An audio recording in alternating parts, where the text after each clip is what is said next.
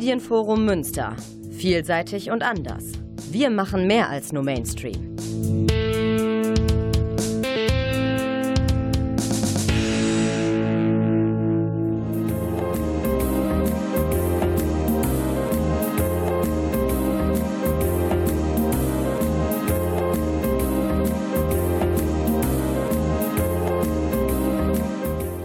Der Lesewurm Extra.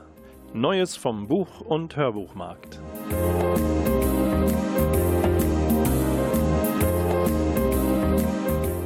Präsentiert von Volker Stephan.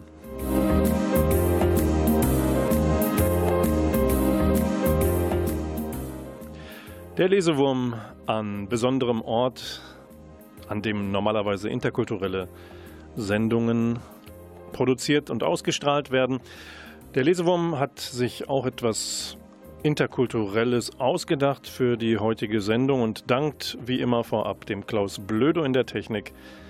Seine Finger machen das Ganze hier wunderschön. Wir sind am Ende einer Woche, in der auch der Welttag des Buches gefeiert wurde. Das Ganze gibt es offiziell seit 1995. Der 23. April war dieser Tag. Und was hat das mit Münster zu tun? Auch in Münster gibt es viele, viele Viertklässlerinnen und Fünftklässler, die sich wieder über eine Buchgabe freuen dürfen. Gespendet wird in diesem Jahr der Comicroman Biber Undercover. Rüdiger Bertram hat dieses Kinder-Jugendbuch verfasst. Die Illustrationen stammen von Timo Grubing und Rüdiger Bertram war auch schon Gast im Lesewurm vor ein paar Sendungen. Ihr findet die wie immer im wenn ihr über medienforummünster.de geht und dann euch bei NR Vision in der Mediathek umguckt, Lesewurm als Suchwort eingebt, könnt ihr auch die Sendung mit Rüdiger Bertram noch einmal abrufen. Diese Abenteuergeschichte erzählt auch Münsteraner Schülerinnen und Schüler also von einem Biber, der eigentlich in einer Schule ausgestopft rumsteht. Es gibt eine Schulklasse, da läuft ein Chemieexperiment ein bisschen aus dem Ruder und der Biber erwacht zum Leben. Und dann haben wir ein wunderbares Paar aus Selma und Tobi, die natürlich nichts unversucht lassen wollen, den Biber zurück in seine ursprüngliche Umgebung zu bringen. Ja, gestiftet wird das von der Stiftung Lesung, Lesen, dieses Buch vom Börsenverein des Deutschen Buchhandels, der Deutschen Post, dem CBJ Verlag und dem ZDF. Zum 25. Mal heißt es, ich schenke dir eine Geschichte. Wir sind auch am Ende einer Woche, in der das Urteil im Prozess um den Mord an George Floyd in den USA gesprochen worden ist. Dazu später auch mehr indirekt. Und jetzt gehen wir rüber zur ersten Musik. Die hat auch mit Münster zu tun. Sie ist nämlich zumindest hier initiiert worden. Ein Benefits-Album. Merch Cowboy sagt euch vielleicht was. Das ist eine Merchandising-Firma hier aus Münster, die sorgt also für alles Gedöns rund um eure Lieblingsband, inklusive Plattenfirmen, freier Langspielplatten, Anziehsachen und und und. Das organisieren die für jede Band, die das von Merch Cowboy produzieren lassen möchte. Und Merch Cowboy denkt jetzt zusammen mit der Hamburger Punkband Montreal an die Musik- und die Veranstaltungsbranche, die in diesen Wochen, Monaten, seit über einem Jahr nicht mehr weiß, wo vorne und hinten ist, weil es kaum Veranstaltungen, Konzerte gibt. Der Benefit-Sampler, den sie sich ausgedacht haben zusammen, den gibt es auf CD. Wir haben den als Doppel-LP mitgebracht. Der Erlös geht an den Solidaritätsfonds Hand for a Hand für alle Freiberuflerinnen und Freiberufler im Kulturbetrieb. Wir hören auch eine Band jetzt, die häufig in Münster aufgetreten ist und das bald auch hoffentlich wieder tut, die schon bei Kundgebungen gegen rechts, zum Beispiel bei Anti-AfD-Versammlungen aufgetreten ist. Die Do-Nots. Die Alternative Rockband aus Ebenbüren. Von ihr hören wir die als Zugabe betitelte Nummer Nanus Pferd in Exodus eingespielt vom klassischen Plattenteller.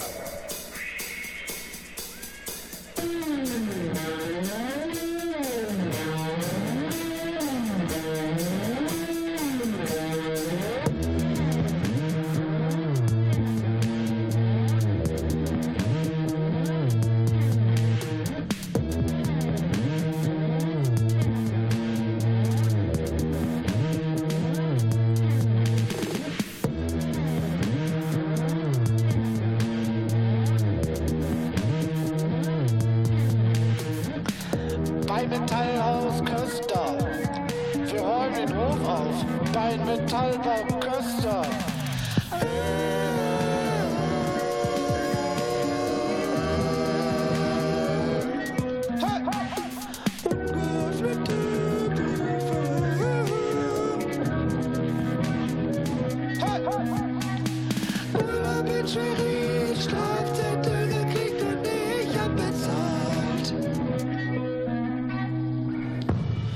Ich hatte jedoch gestern noch so einen Atlas liegen. Der sollte doch auch dafür da sein, dass der Tisch nicht so wackelt. Jetzt der Atlas weg, jetzt wackelt der Tisch, jetzt fällt dir was runter, die Stimmung kippt. Man greift sich vielleicht gegenseitig an den Hals, drückt zu und man meint es gar nicht so. Der Atlas war nur weg. Wo ist denn der Atlas? Man drückt immer weiter zu. Kurven, aus Kurven werden gerade Linien, aus geraden Straßen werden Serpentinen. Die Augen fallen langsam zu und dann ist man irgendwann komplett, komplett weg.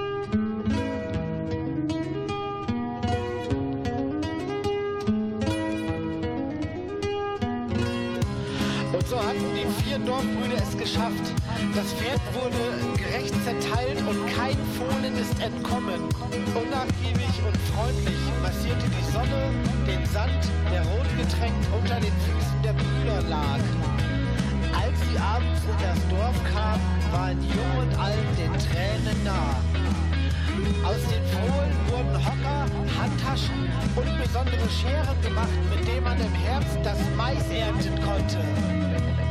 Ihnen zu Ehren steht heute noch eine Statue da und eine Aufschrift sagt, stärke die Nacht in dir, frage dich nach, tu was du tun musst, stärke die Nacht in dir, frag dich nach, tu was du tun musst, stärke die Nacht in dir, frag dich nach, stärke die Nacht in dir, frag dich nach, tu was du tun musst.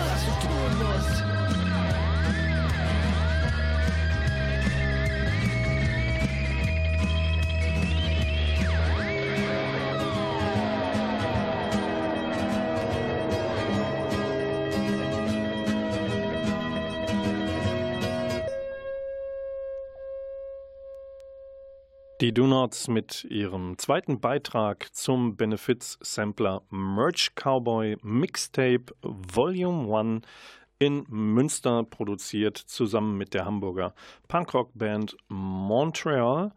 Und das war jetzt ein lustiges Stückchen Musik. Es gibt auch ganz normale Auskopplungen von Bands wie Royal Republic, Montreal selbst, Matzen ist dabei oder die Antilopen Gang und, und, und.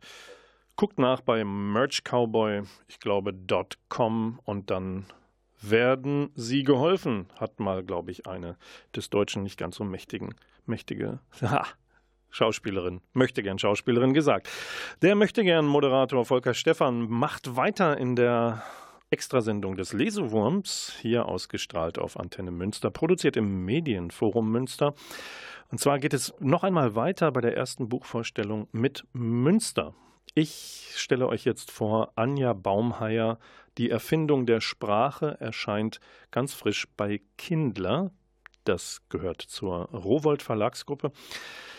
Beginnen wir mit Münster und einem Auszug aus dem Roman, wo unsere wundervolle Stadt auftaucht. Oda hatte mit ihrer Bahncard zahlreiche Reisen unternommen. Sie war in Münster gewesen, dessen Kathedrale Hubert so mochte. Sie war am Königssee in Bayern gewesen, von dessen Farbe er einmal verzückt geschwärmt hatte. Sie war bei der Burg in Nürnberg gewesen, die ihn beim Testpilgern so fasziniert hatte. Jede noch so abwegige Reise hatte ihre Hoffnungskerze am Brennen gehalten. Doch weder Münster, noch Königssee, noch Nürnberg, noch irgendein anderer Ort ergab einen Hinweis auf Huberts Verbleib. Was war passiert? Zitat Ende aus Anja Baumheiers Die Erfindung der Sprache. Ja, was war passiert? Das ist eigentlich schon die ganze Geschichte. Ich blätter die mal ganz langsam für euch auf. Wir befinden uns oder befindet sich auf einer fiktiven ostfriesischen Insel, Platteoog. Sie stammt aus einer Familie, die aus tschechischen und ostfriesischen Zutaten besteht. Sie ist die Tochter, die sich in den fremden zugereisten Leuchtturmrestaurator Hubert verliebt. Verliebt, verlobt, verheiratet und dabei rauskommt Adam. Adam ist der Sohn, ist ein Junge, der anders ist, der möglicherweise autistische Züge hat. In jedem Fall ist er hochintelligent. Er klammert sich, um sein Leben im Griff zu haben, an Listen, die immer sieben Punkte umfassen müssen. Er spricht mit seinem Koffer, er spricht mit einer Leuchtreklametafel, die so etwas ist wie sein Teufelchen im Inneren. Adam ist aber auch ein Junge, der ohne seinen sonderen, sonderbaren und besonderen Vater Hubert undenkbar ist. Und dieser Roman handelt im Grunde von Adams Suche nach dem Vater. Hubert verlässt nämlich Oda und den gemeinsamen Sohn Adam, indem er von seiner Pilgerreise auf dem Jakobsweg einfach nicht zurückkehrt. Kein Abschied, keine Info, kein nichts. Und da beginnt irgendwann, Adam ist inzwischen erwachsen, da beginnt sein ganz persönlicher Road-Movie, die Suche nach dem Vater. Die führt ihn nach Bad Kissingen, nach Prag, in die Bretagne, weil sein Vater dort gesehen worden sein soll. Adam stellt sich irgendwann in diesem Roman selbst so vor. Er war ein ostfriesischer Doktor der Sprachtheorie und angewandten Sprachwissenschaft, dem man seinen Titel aberkennen wollte, der mit Katzen und Koffern redete. Er war die personifizierte Hilflosigkeit auf der Suche nach seinem Vater, von dem er nicht einmal wusste, ob dieser überhaupt noch am Leben war. Und ausgelöst wird diese Suche nach dem Vater eigentlich durch ein Buch, denn Adam und seine Mama Oda haben sich damit abgefunden, von Hubert jahrelang nichts mehr gehört zu haben, bis Oda ein Buch in einer Buchhandlung in die Hand nimmt, das da lustigerweise auch heißt Die Erfindung der Sprache, verfasst von einer Sola Hübner. Und darin ist der Gatte beschrieben, Odas Gatte, er lebt. Er hat andere Wege beschritten, er hat andere Menschen kennengelernt, lieben gelernt vielleicht sogar. Und Adam nimmt Kontakt mit der Autorin auf, mit der er sich gemeinsam auf die Suche nach Hubert macht. Das ist eine skurrile Reise. Auch diese Sola hat mit Hubert zu tun. Was sie von Adam unterscheidet, ist, ähm, Hubert ist allerdings nicht ihr Vater, sondern er hatte eine Liaison mit Solas Mutter für ein knappes Jahr. Ja, und dann ist die Frage, was erleben Sola und Adam zusammen bei diesem Road-Movie? Was erfahren beide über sich selbst?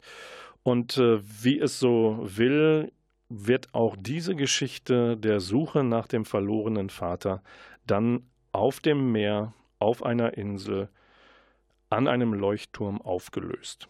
Das verrate ich euch allerdings nicht. Was ich euch verrate ist, wenn ihr Lust habt auf eine skurrile, schöne, intensive Geschichte, tiefenpsychologisch und philosophisch hätte ich fast gesagt, dann greift zu bei Anja Baumheier und die Erfindung der Sprache.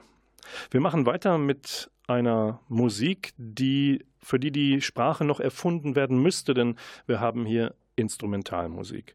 Liquid Tension Experiment heißt die Band und sie ist ein, ja, eine Supergroup mit Mitgliedern von Dream Theater und anderen Bands. Und die haben sich nach Jahren der Abstinenz, waren es 22 Jahre, weiß ich nicht, mal wieder zusammengefunden und haben ihr drittes gemeinsames Studioalbum rausgehauen. Ich habe mich entschieden für den Track View from the Mountain Top. Das ist von der Bonus-CD ein Zusatzsong und den spielen wir jetzt ein. Live at the Improv heißt die Bonus-CD.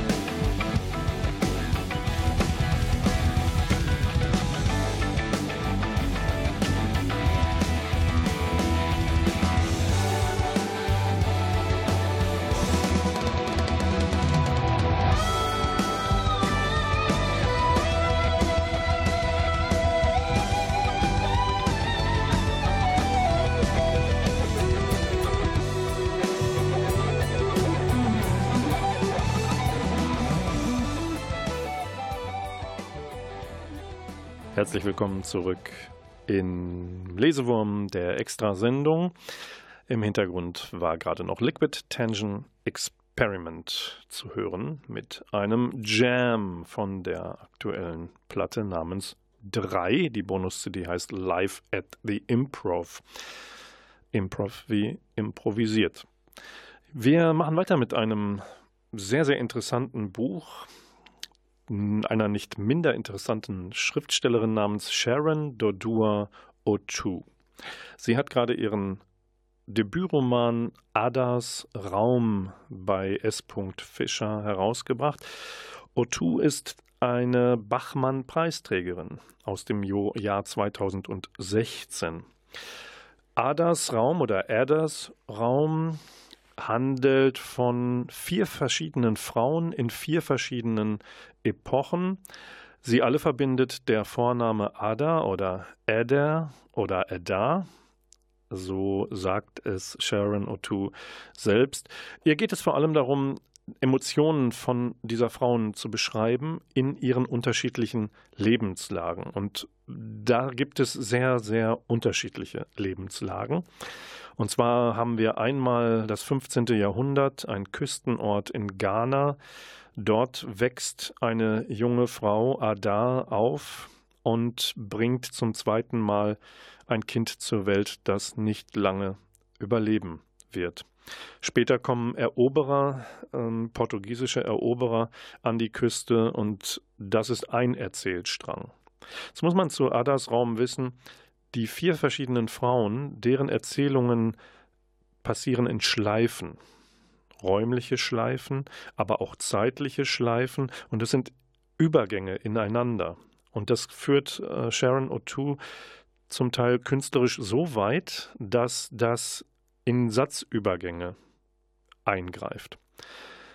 Und äh, deswegen stehen diese vier Geschichten der Adas nicht nebeneinander und äh, je, wir lesen sie dann einzeln, sondern sie verweben sich kunstvoll ineinander, ohne dass wir den Überblick dabei verlieren. Auch das ist eine Kunst. Nummer zwei ist eine Ada, die nicht mehr äh, die, die Informatik studiert. Wir befinden uns auf einmal im 19. Jahrhundert bei einer Mathematikerin, die Computerpionierin wird. In London eine ironische, eine überlegene Frau, die aber auch klein gehalten wird in der Epoche, in der sie lebt, die, und das ist ein, ein künstlerischer Kniff von Sharon O'Toole, ein Verhältnis mit Charles Dickens anfängt. Das könnte Fiktion sein. Dass die beiden sich getroffen haben, ist keine Fiktion, weil das sind historisch verbürgte Menschen. Diese Ada Lovelace und Charles Dickens auch. Deren Wege haben sich gekreuzt. Ob auch daraus eine Geschichte mit mehr Emotionen geworden ist, das wissen wir nicht. Es kommen noch ernstere Themen drin vor. Die dritte Ada, die uns begegnet, begegnet uns 1945. Sie ist dort eine Prostituierte in einem Konzentrationslager der Nazis. Das Schwierige oder auch da der kunstvolle Kniff ist, diese Ada leidet nicht alleine unter den Nazis, sondern ihre Freier, die Männer, die zu ihr kommen, sind KZ-Insassen. Auch da spielt Sharon O'Toole damit nicht alle sind wir immer nur Opfer oder nur Täterinnen, nur Täter, sondern in uns bergen sich sehr, sehr viele verschiedene Rollen. Und der letzte, die letzte Ader, die uns begegnet, begegnet uns erst im zweiten Teil des Buches. Etwas äh, sehr viel später taucht eine Ader auf, und zwar in der Gegenwart. Da haben wir eine Frau, die in London geboren, in Ghana aufgewachsen ist, eine Halbschwester in Deutschland hat, und die kommt nach Berlin und versucht, sie hat eine dunkle Hautfarbe, sie ist schwarze, und versucht dort als Schwangere auf dem Wohnungsmarkt in Berlin etwas zu finden für sich und die entstehende Familie. Da sind die Themen deutlich, die wir rauslesen, Rassismus, Demütigung. Und äh, all das verwebt Sharon O'Toole miteinander, ineinander und gibt uns sehr viel zu denken und gibt uns aber auch Freiraum, bestimmte Handlungsfäden selbst weiterzudenken, weil sie nicht alles bis zu Ende auserzählt und uns für jede Figur eine Lösung bietet. Ganz schön dabei ist noch, es gibt noch, noch so eine, eine Zwischenschleife zwischen der Erzählung dazwischen gepackt, bevor die vierte Ader auftritt. Und da kommt so etwas zustande wie der Dialog zwischen dem Ich, was es genau ist, können wir selbst rausfinden. Es gibt ein Ich, das im Dialog, in den Dialog mit Gott tritt. Gott ist mal Frau, mal Mann. Und ähm, Sharon O'Toole spricht davon, dass das ein das Jenseits möglicherweise ist, in dem diese sich begegnen und ihren Dialog führen. Und dieses Ich taucht auch an anderer Stelle in äh, dem Roman auf. Mal ist das Ich ein Türknauf, mal ist es ein Reisigbesen, mal ist dieses Ich aber auch das Zimmer im KZ. Und äh, dass dieses, äh, diese ungewöhnlichen Perspektiven, die Sharon O'Toole einnimmt oder uns präsentiert, die führen auch wieder zurück auf den Gewinn des Ingeborg-Bachmann-Preises 2016. Denn da hat sie den Preis bekommen für einen Text, in dem sie auch die Perspektive eines Eis einnimmt, ein Ei, ein Frühstücksei, das nicht hart werden will. Also ungewöhnlicher Roman, ungewöhnliche Frau, sehr, sehr lesen, lesenswert. Sharon Dodua Otu, Adas Raum und Sharon Otu. Und da sind wir dann auch biografisch ganz nah an der vierten Ader. Sie hat Eltern aus Ghana, sie ist Londonerin, sie lebt und arbeitet inzwischen in Berlin und hat auch den deutschen Pass. Und wenn man weiß, dass der Ingeborg-Bachmann-Preis einer ist für deutschsprachige Literatur, dann Hut ab, Sharon O'Toole wenn Englisch die Muttersprache ist und Deutsch inzwischen ihre zweite Muttersprache, wenn man so will, dann muss man auch erstmal den Bachmann-Preis auf Deutsch gewinnen. Das war der zweite Tipp in der Lesewurm-Extrasendung und wir gehen über zu einem nächsten Titel, der von, vom Schallplattenteller kommt. Und diesmal äh, gucken wir nach Hannover. Dort gibt es die Progressive Metal Band The Hirsch Effekt. Und äh, die hat gerade eine neue EP rausgebracht und zwar mit orchestraler Unterstützung haben sie 1, 2, 3, 4 Lieder neu eingespielt und wir hören den Song, der der EP den Namen gibt, Greger.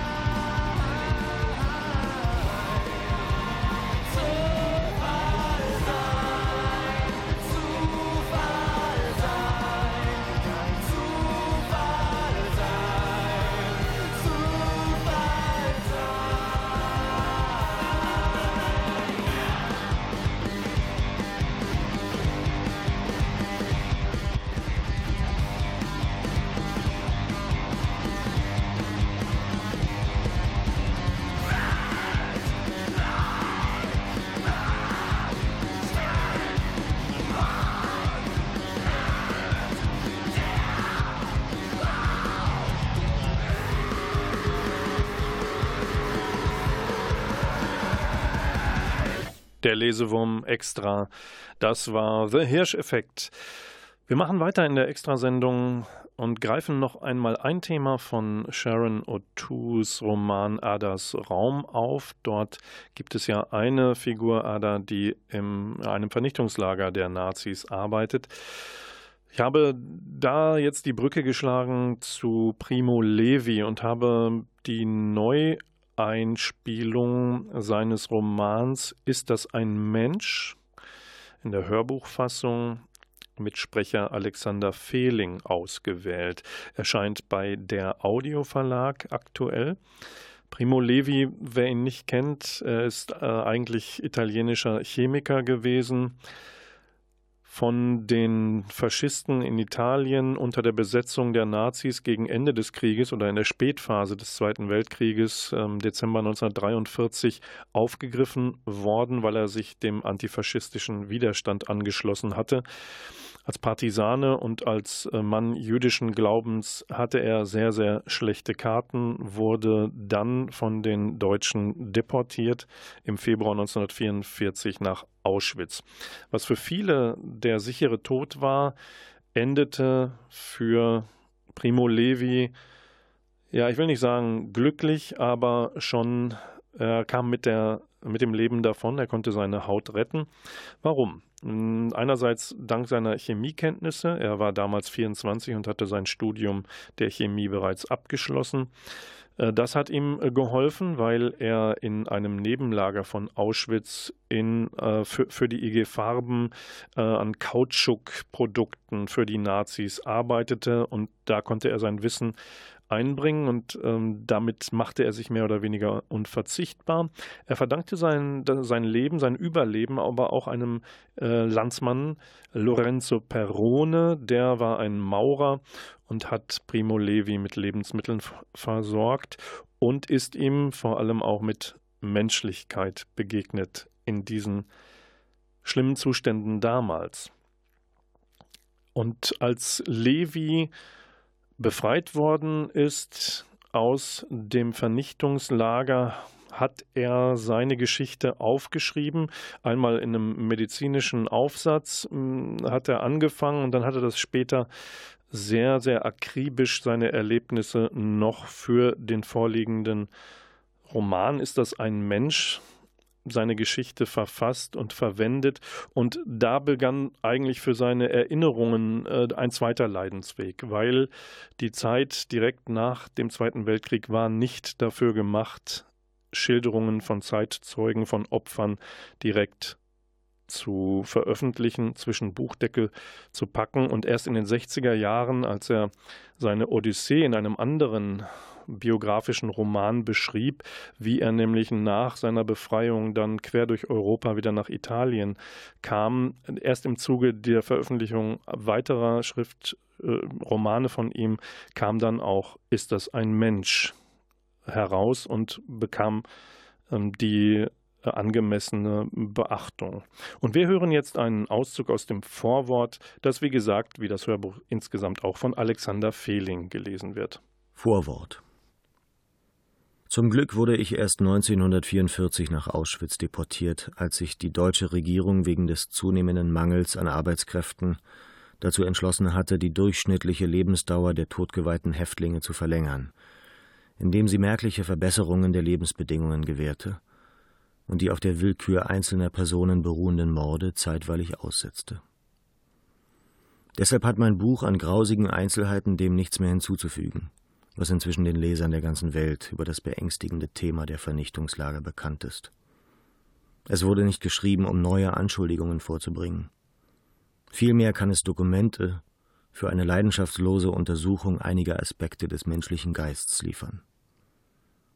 Es kann geschehen, dass Einzelpersonen oder Völker mehr oder weniger bewusst meinen, jeder Fremde sei ein Feind.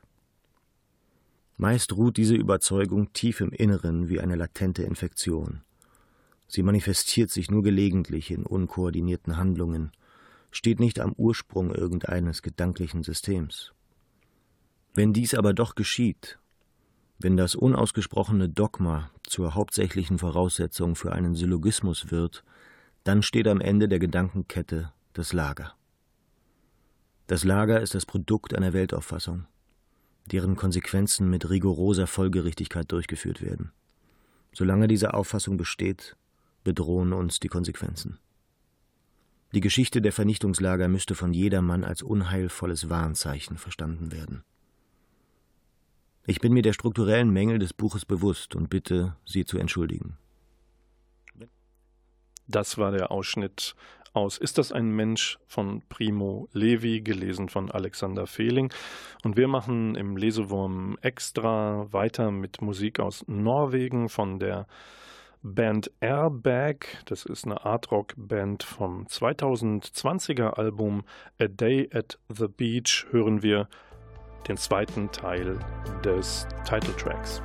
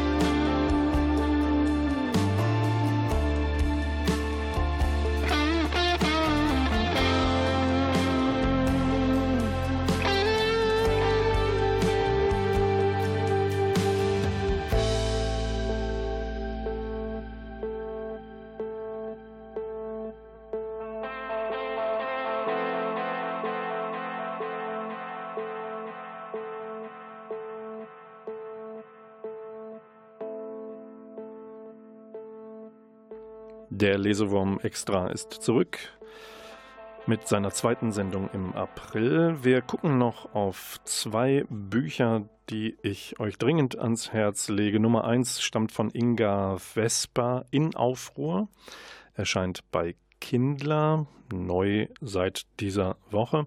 Sprechen wir zuerst kurz über die Autorin. Wir haben vorhin gehört, Sharon O'Toole ist mit Englisch als Muttersprache aufgewachsen, schreibt auf Deutsch. Hier bräuchte Inga Vesper eigentlich keine Übersetzerinnen, die in diesem Fall Silke Jellinghaus und Katharina Naumann sind, weil Deutsch ihre Muttersprache ist. Aber sie hat das Buch in Aufruhr in Englisch vorgelegt. Warum? Sie ist eigentlich Journalistin und Lektorin, zog von Deutschland einst nach England, um zunächst als Pflegerin und Kindermädchen zu arbeiten. Dann ihre weiteren Karrierestationen Wissenschaftsjournalismus, Abschluss in Klimaschutzmanagement, Arbeit in Syrien und Tansania und immer wieder zurück nach London, ihre Wahlheimat, und dort entwickelt und schreibt sie ihre Geschichten gerne auf dem Oberdeck eines Omnibusses. Ihr kennt die roten, doppelstöckigen. So, und sie profitiert auch von ihrem Job als Gerichtsreporterin, die sie mal war, und recherchierte irgendwann über Vermisstenfälle, guckte dann auch in die Geschichte, in den 40er Jahren offensichtlich mehr Männer betroffen, ab den 50ern dann immer häufiger Frauen. In Aufruhr ist ihr Debüt und da gucken wir jetzt kurz drauf. Es gibt einen, der gilt als Kriminalroman, aber mich interessiert viel mehr in dem Zusammenhang die Kombination aus Ruby Wright, das ist eine schwarze Putzfrau, und Mick Blank, das ist ein weißer Polizist. Das Ganze spielt im 50er-Jahre-Milieu einer kalifornischen Vorstadt-Idylle und äh, Ruby Wright wird eben Zeuge eines ja, blutigen Vorfalls in den Häusern der reichen, schönen, der Glitzerwelt, in, der, in denen sie putzt. Und ähm, sie wird auf eine Art eine wichtige Zeugin und eine Partnerin für diesen Detective. Und äh, beide versuchen herauszufinden, wer ist eigentlich äh, tot? Ist es nur ein Vermisstenfall? Ähm, wer ist verantwortlich für ein Kind, das mit dem Leben bezahlen musste? Warum eigentlich? Die Themen, die Inga Vesper beantwortet oder untersucht in ihrem Roman, haben zu tun nicht nur mit dem Verschwinden von Frauen in den 50er Jahren, sondern eben auch mit dem Rassismus, dem Sexismus. Auf einer anderen Ebene ist die Frage, welche Wahlfreiheit, Freiheit im Leben haben die Frauen jener Zeit? Welche gesellschaftlichen Schranken gibt es für sie? Und äh, interessant ist, dass Ruby Wright, die schwarze Putzfrau, erstaunlicherweise das meiste offensichtlich aus den Bedingungen herausholt für sich im Vergleich zu all den Frauen. Interessant ist auch die Frage, vor der Inga Vesper selber stand, kann ich als weiße Frau eigentlich eine schwarze zur Hauptfigur mitmachen, zur Co-Hauptfigur? Passt das, wie ich sie sehe, wie ich äh, ihre Unterdrückung, ihre Demütigung. Sie hat es aufs Experiment ankommen lassen und ich empfehle euch das. Das letzte Buch im Lesewurm Extra für heute, da gehen wir nach Schweden. Wir haben Johannes Anjuru. Er hat geschrieben und bei Luchterhand veröffentlicht, Sie werden in den Tränen ihrer Mütter ertrinken. Was haben wir hier? Ein Comicladen in Göteborg, ein Autor, der islamische Gläubige mit Satire überzieht und eine Lesung abhalten will, drei junge Menschen, die ein Attentat auf genau diese Lesung planen und durchführen. So beginnt der Roman, dessen ersten 50 Seiten aus der Sicht der einzigen Frau geschrieben sind, die an diesem Attentat aktiv beteiligt ist. Vermutlich ist sie auch die einzige des Trios, die überlebt. Warum vermutlich? Weil in dem Roman einiges nicht so ganz klar ist, wie es scheint. Wie sind die Abläufe wirklich? Wie, obwohl sie mit einer Handykamera von den Attentätern festgehalten worden sind, Warum ist die Extremistin so weit gegangen? Warum bereut sie das, was sie tut? Wer treibt sie an? Und das beantwortet der Roman Stück für Stück interessanterweise in der Rückschau. Denn nach diesem Attentat schwenkt der Roman zwei Jahre weiter. Die Frau, die junge Frau sitzt in der Psychiatrie. Sie schreibt über ihre Erlebnisse fiktional, man weiß nicht, was es erfunden, was es war, und sie präsentiert ihre literarische Arbeit einem Schriftsteller. Und der ist angefixt, der will wissen und herausfinden, was ist denn davon wahr, was ist Fiktion, warum ist diese Muslima so bewegt oder desillusioniert, warum hat sie sich radikalisiert? Und das Ganze wird mehr und mehr zu einem tiefen Blick in die Seele Schwedens, der verschiedenen Menschen, die rund um dieses Attentat damit zu tun haben. Und es diskutiert die schwierige Frage, wie lässt es sich in Schweden heute noch leben, wenn Mensch sich dem Islam zugehörig fühlt. Übersetzt ist das von Paul Berf und zu Johannes Anjuro, dem Schriftsteller, muss man wissen, er gilt als einer der wichtigsten zeitgenössischen Autoren Schwedens und konvertierte 2007 selbst zum Islam. Das waren die Buchvorstellungen und Tipps vom Lesewurm Extra bei der zweiten Sendung im April. Wenn ihr regulär zuhören möchtet, dann gibt es den nächsten Lesewurm am Samstag, 8. Mai, dann wieder um 20.04 Uhr geht's los. Auch wieder mit der Hilfe von Klaus Blödo in der Technik. Und jetzt verabschiedet sich von euch Volker Stephan am Mikrofon. Und wir hören jetzt etwas, was für den Westfalen sich vielleicht komisch anhört, aber es ist La Brass Banda und wir hören vom Album Danzen den Song Disco Bauer. Tschüss, macht's gut.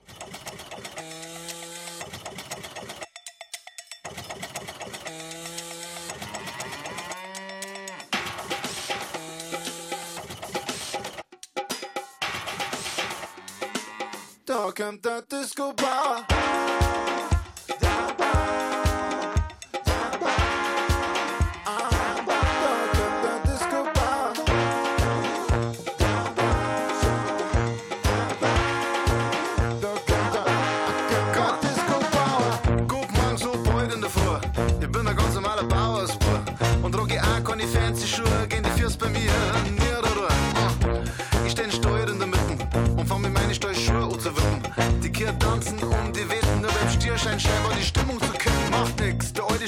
Schon blind. Kein Wunder, dass der nimmer eine findet. Bloß gut, dass heute die Lampe brennt. Sexy Time, weil heute bis Sommer kommt. In der Zug steht Kind aus Engerding. Ich mach die Beats mit der Klebmaschine, während er sein Schweizer Schwengel schwingt. Die Kurbelegschaft glücklich singt.